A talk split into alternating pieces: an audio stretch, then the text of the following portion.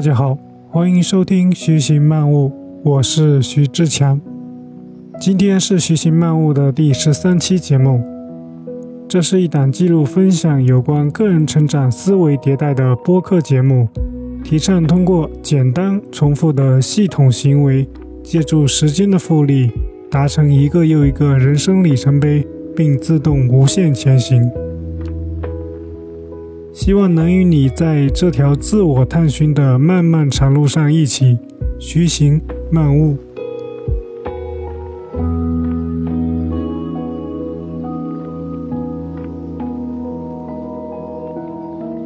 今天我们要聊的话题是三个倾听步骤、六个表达技巧、一个原则，提升你的职场沟通效率。首先。我认为职场沟通不是简单的语言和信息的交换，而是一种人与人之间的关系的连接方式。沟通不是零和博弈，有人胜有人败，而是一场无限游戏。我们在与一个人沟通的时候，是与他所有的人际圈在沟通，未来无人知晓。我们永远无法知道眼前沟通的这个人和他发展出来的人际关系会对我们产生什么样的影响。当然，我们也无需因此感到太大的压力。复杂人际关系的发展，我们是不可控的。但如果我们能够按照一些简单的方法和遵循底层的沟通的原则，长期践行的话，那么人际关系发展，使得我们好事发生的概率就会大大提升。今天我就和大家聊一聊沟通里倾听与表达的一些技巧和一个沟通的底层原则。首先是倾听，很多时候我们倾听是为了回答，在对方还在说话的时候，我们就已经在酝酿自己的答案了，想方设法的。让自己的回答更漂亮，以此来彰显自己的见识。而更好的倾听应该是以理解对方为出发点。著名作家毕淑敏老师对倾听的解释是这样的：他说，倾听是全力以赴的听。由此可见，我们绝大多数人对于倾听的重视程度远远不够。甚至我们可以说，倾听即沟通。那为什么倾听如此重要呢？因为真正好的倾听是可以使对方感受到自己被共情，帮助对方分泌催产素。别被这个名字迷惑了，这种激素男女都会分泌。催产素是一种亲社会激素，被誉为爱的荷尔蒙。对人类的共情反应有重要的影响作用，主要表现为可以促进情绪识别率，增强对于他人不幸的共情关注，并弱化自身的个体忧伤水平。大脑分泌催产素，能让我们感觉到稳定、安静和平静，能消除焦虑、压力、紧张的感觉。人类共情反应的实质是与他人产生情感上的共鸣，而这一心理现象背后的认知神经机制是非常复杂的。总体而言，人们是通过具身模仿和自我投射两种渠道来感受到他人的情感的。而越是善于调用具身模仿能力，克服自我中心主义倾向的个体，可能共情能力。也就越强。催产素可以作用在自我信息加工系统，弱化个体在社会信息加工中自我主义的倾向，使得人们更容易的将视角转向他人的心理状态和感受的关注上。催产素对人类的共情反应有着显著的影响作用。具体而言，催产素可以促进。镜像神经元的活动，从而加强共情反应中情感共鸣过程。催产素还可以减弱个体的自我中心倾向，使得人们更容易采择他人的观点，并更加关注他人的心理感受。最后，催产素在情感调节方面也具有重要的作用，它可以弱化消极情绪产生，并提升奖赏的动机，这可能促使人们在共情反应中产生更多指向他人的共情关注，但压抑。指向自我的个体忧伤程度。好的倾听可以帮助对方的大脑分泌催产素，而催产素可以使对方感觉到稳定、安全、平静，并且加强对方的共情反应。这非常有利于提升我们的沟通效率。那具体应该如何倾听呢？倾听不是被动的接受信息。而是通过主动管理对方的感受，来提高信息传递的效率。倾听的三个步骤：第一，管理感受；第二，回应情绪；第三，确认事实。第一，管理感受，在沟通中促使共情，并且管理好对方的感受，有两个方法：第一。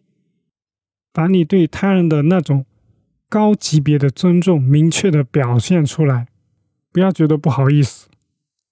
比如，请稍等，我把手机调静音。请稍等，我把会议室门关一下。请稍等，我到您的办公室来当面跟您讲。请稍等，这点太重要了，我能拿笔记一记吗？上面的行为就是把高级别的尊重表达出来。第二，肢体语言同步，观察对方的肢体语言，并悄悄的模仿。你与对方越相像，对方越容易被共情。这也是我们经常听到的沟通技巧。为了更深入的理解这个技巧背后的科学原理，我查了一些资料，简单的和大家做一个分享。其实这背后的科学原理是一个叫做镜像神经元的东西。镜像神经元是一种感觉运动神经元，它的典型特征是在动作观察和动作执行的两个阶段皆可以被激活。也就是说，你不需要亲自经历。你只需要观察到，你就会感同身受。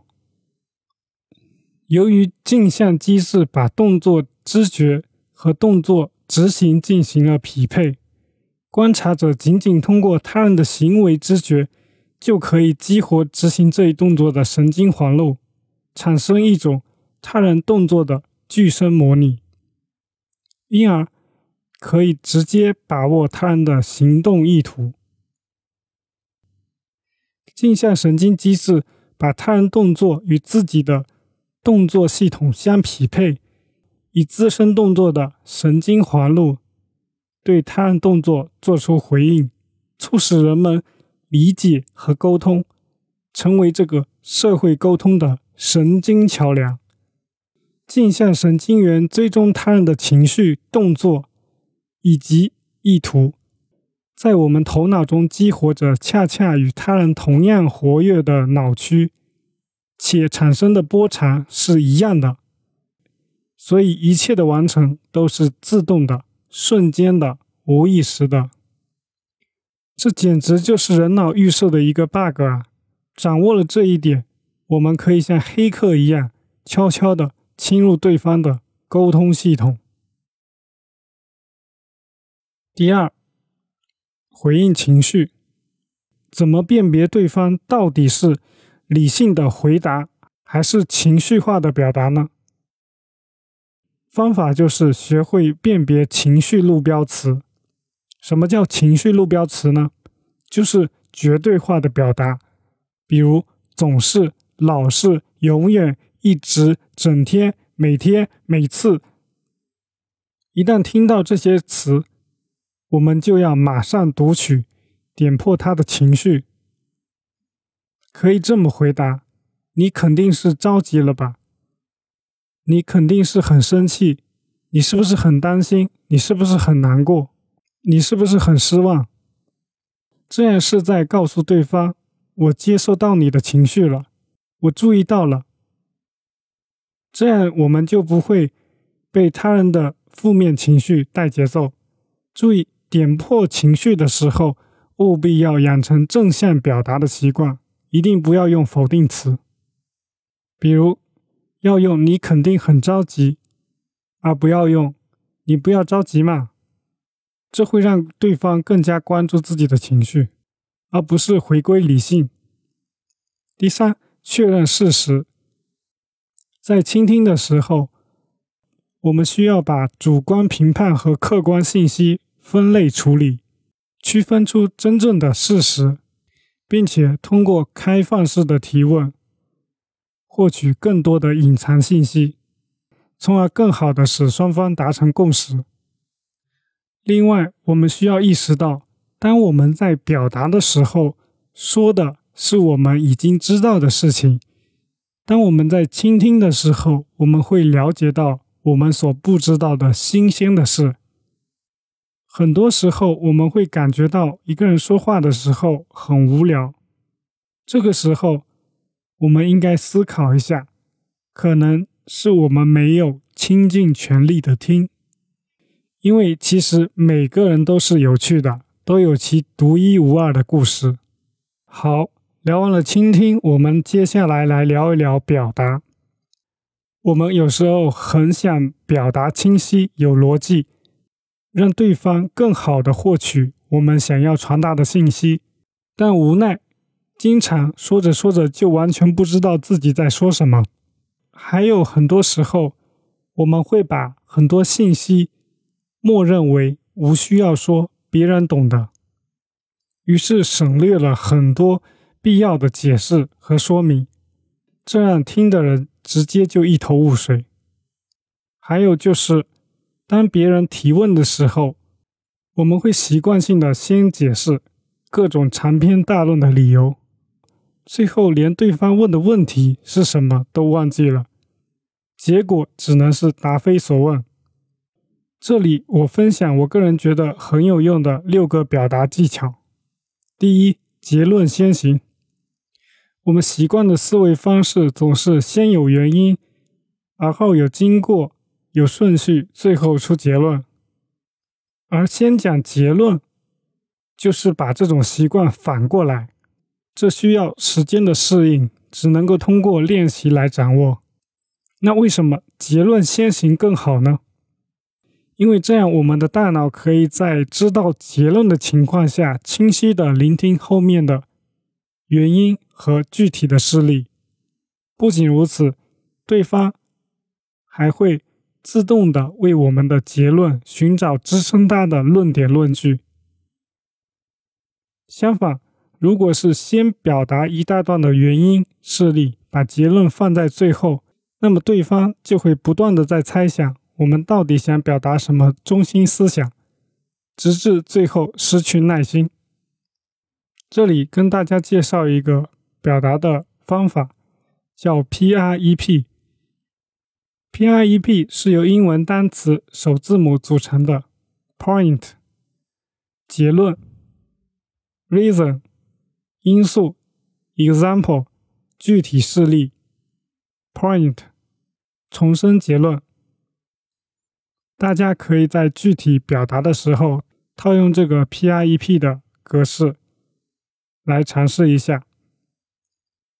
这种表达方式能让我们更加简洁明了的讲清问题，在短时间内将必要的信息传达给对方。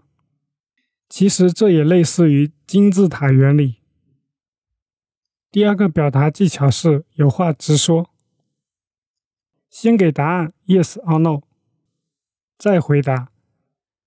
不要去假设，有问题的话就去问，去表达你真正想说的。和人沟通时，越清楚越好，避免误解、失望或者过于戏剧化。第三，用数据、事实说话。我们在表达观点的时候，尽可能多使用事实和数据，而不是自己的经验和所谓的漂亮话。最能代表事实的是数据，数据是谁也无法撼动和否认的。用数据说话最有效，因为相对于文字，我们对数据更加敏感，而且数据也有利于我们的表述更加具有权威性和可信度。还有就是自己独立统计的数据，往往比我们随手找来的数据更具有说服力。四，用对方听得懂的话沟通。在沟通表达的时候，我们要以对方毫不知情作为前提，构建逻辑，组织语言。可以事先尝试对内容完全不了解的人解释说明自己的想法。自以为是并没有任何益处，即便对自己来说是常识，也要以对方完全没有相关知识为前提，从零开始讲。有时候对方不提问题，不代表完全理解，相反，可能预示着他并没有理解。第五，提供解决方案供选择，减少来回确认。在需要解决实际的问题表达中。我们自己的脑中要有一个清晰的结构。首先，表述事实现状；其次，进行自我的解释分析；最后，提出我们自己推荐的行动方案。需要注意的是，行动方案应该提供多个选项。这样做不仅可以减少来回确认沟通的时间成本，还可以提升沟通交流的整体体验。我举个例子，这里简单介绍一下背景。我是一名剪辑师，我之前有一个视频的项目，需要其他部门向供应商拷贝一些视频素材。供应商是外部的传媒公司，因为我们公司大的一些视频项目都是外包的。这是一次多方协作的沟通场景。以下是我发在群里给领导的对话内容。你好，我们还是需要您提供一下视频的原始素材的。去字幕的成片，小李之前发给过我，可是由于成片的素材片段太短，没法二次编辑。原始素材文件大的问题，我们也有考虑到。目前想的解决方案是：一，可以让供应商。用他们自己的硬盘拷贝发给我们，我们拷好以后会把硬盘回寄给他们。第二，我们自己采购一个大容量的硬盘寄给供应商，让他拷贝好寄给我们。领导，您看哪种方案更方便操作？你看，我在表达的时候既表述了事实现状。也把问题进行了解释分析，最后提出了自己的行动方案，并且是两个可以供领导选择。那领导自然就很好回复，他的回复是可以，你们准备好硬盘。再比如，我们经常和别人约时间是这样约的：明天下午一点，你有空吗？我们开个会。这样问的结果，可想而知。将是一个漫长的、不断回复确认的一个过程，耗时耗力。那更好的说法可以是这样的：领导您好，我们现在有一个项目需要您这边配合，我想基于我们此次项目的基本背景和需要您配合的具体事项，进行一次会议。您看明天下午一点到两点时间可以吗？这个时间段四号楼四零八会议室。可以使用，如果可以，那我这边就预约一下；如果不可以，那我这边有其他几个时间段可以供您选择。后天上午十点到十一点，后天下午两点到三点，或者大后天下午的三点到四点，您看哪个时间段您有空，我来预约。如果是这么问，对方的回答百分之九十九的可能性。就是从我们给的这些选项中选择一个，对吧？那么这样，我们本次的沟通的目的，一个回合其实就达到了。第六个表达技巧，删掉一切借口。这个就比较简单，己所不欲，勿施于人嘛。我们自己也很讨厌不停找借口的人，所以应该尽可能避免成为我们讨厌的那种人。如果你觉得前面的技巧太多了，记不住，那就请记住下面这个沟通原则：真诚沟通。因为这是一切技巧的底层基础，一切的技巧都需要建立在真诚的基础之上。我们是否真诚表达，其实是无法掩藏的。只有真诚，才能让双方长期维持良好的关系。我们要记住，沟通是一场无限游戏。在沟通的时候，我们可以先把自己的真实想法、感受。袒露出来，无论何时何地，真诚表达自我的想法都不会错的。不管是对于我们自己，还是对于沟通的对象而言。至于更多真诚的好处，大家可以回去听一听我的第一期播客节目《被低估的品质：真诚》。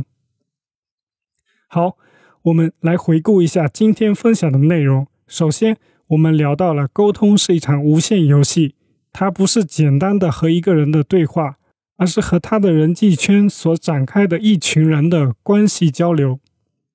接着，我们聊到了倾听的三个步骤：管理感受、回应情绪、确认事实。通过给予对方高度的尊重和肢体语言同步来管理感受，同时也了解了共情背后的科学原理。催产素和镜像神经元。第二步，我们谈了要通过识别情绪路标词，读取并点破对方的情绪。第三步，准确的区分、确认事实，通过开放式的提问获取更多的隐藏事实，扩大双方的共识。聊完了倾听，我们接着谈到了表达的六个技巧：一、结论先行。二有话直说，三用数据事实说话，四用对方听得懂的话沟通，五提供解决方案共选择，减少来回确认，六删掉一切借口。然后我们又谈到了一个沟通最最底层的一个原则：真诚。最后我想说，沟通效率提升是一个过程。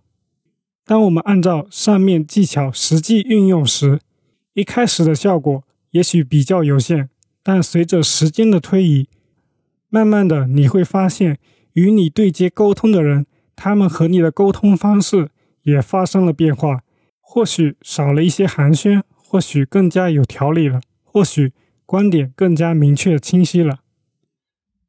总之，长期重视坚持他人与自己的沟通方式，让双方或者多方的效率最大化。当你珍惜时间的时候，别人同样也会珍惜。另外，我们的沟通方式一定会让人有些不适应的，甚至不喜欢。但这不应该是我们考虑的，因为无论什么事情，追求任何人都认可、都喜欢，都是在自找没趣。我们能控制的只有自己对事物的反应。我们不求他人喜欢，但我们可以在。理解、认识多样性之后，选择包容、接纳。不要以为这只是对他人的友善，其实这样做真正的受益者是我们自己。沟通方式会暴露我们的一切，语言和行为只是我们思维的外衣。前面说的这些，我自己也还在践行中，做的也很不好。但我的分享内容是我现阶段坚信的东西，我会把这些技巧、原则不断的应用到工作中，时刻思考，长期践行。而且，我相信提升沟通效率的真正方式，应该是不断提升自己的思维，让自己成为更好的人。这里的好，我描述为正直、善良、积极、美好。有智慧，一切皆是我们变成一个更好自己自然而然的结果。沟通当然也是如此。共勉。